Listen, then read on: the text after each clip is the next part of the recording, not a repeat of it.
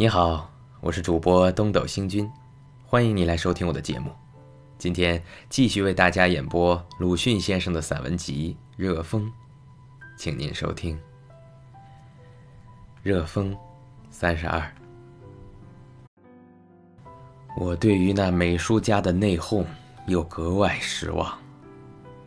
我与美术虽然全是门外汉，但很希望中国有新型美术出现。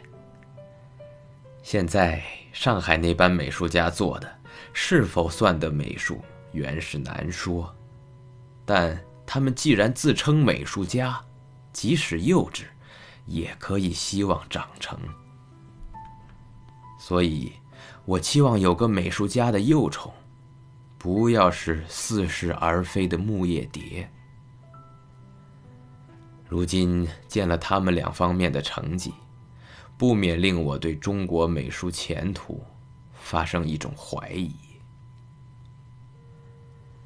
画泼克的美术家说，他们盲目盲心，所研究的只是十九世纪的美术，不晓得有新艺术、真艺术。我看这些美术家的作品，不是波致的鹿，便是畸形的美人。的确不甚高明，恐怕连十八世纪也未必有这类绘画。说到底，只好算是中国的所谓美术罢了。但那一位画泼克的美术家的批评，却又不甚可解。研究十九世纪的美术，何以便是盲目盲心？十九世纪以后的新艺术、真艺术，又是怎样？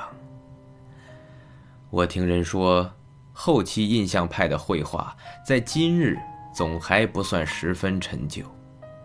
其中的大人物如塞尚与梵高等，都是十九世纪后半的人，最迟的到一九零六年也故去了。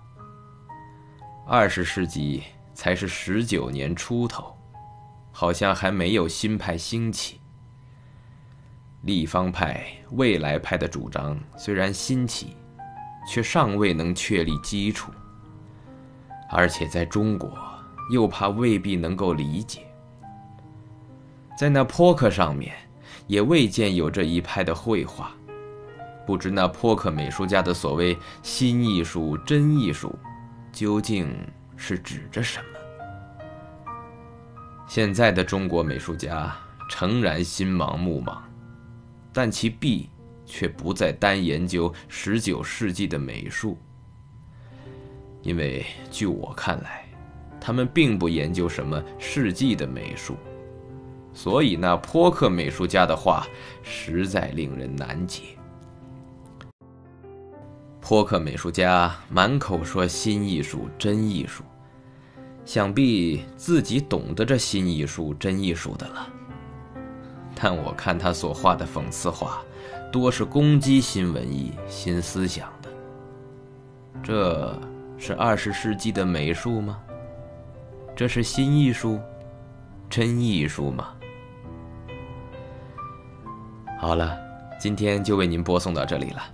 如果您喜欢我的节目，可以为我点个赞，或者转发给您的朋友。感谢您的收听和支持，我们下期再会。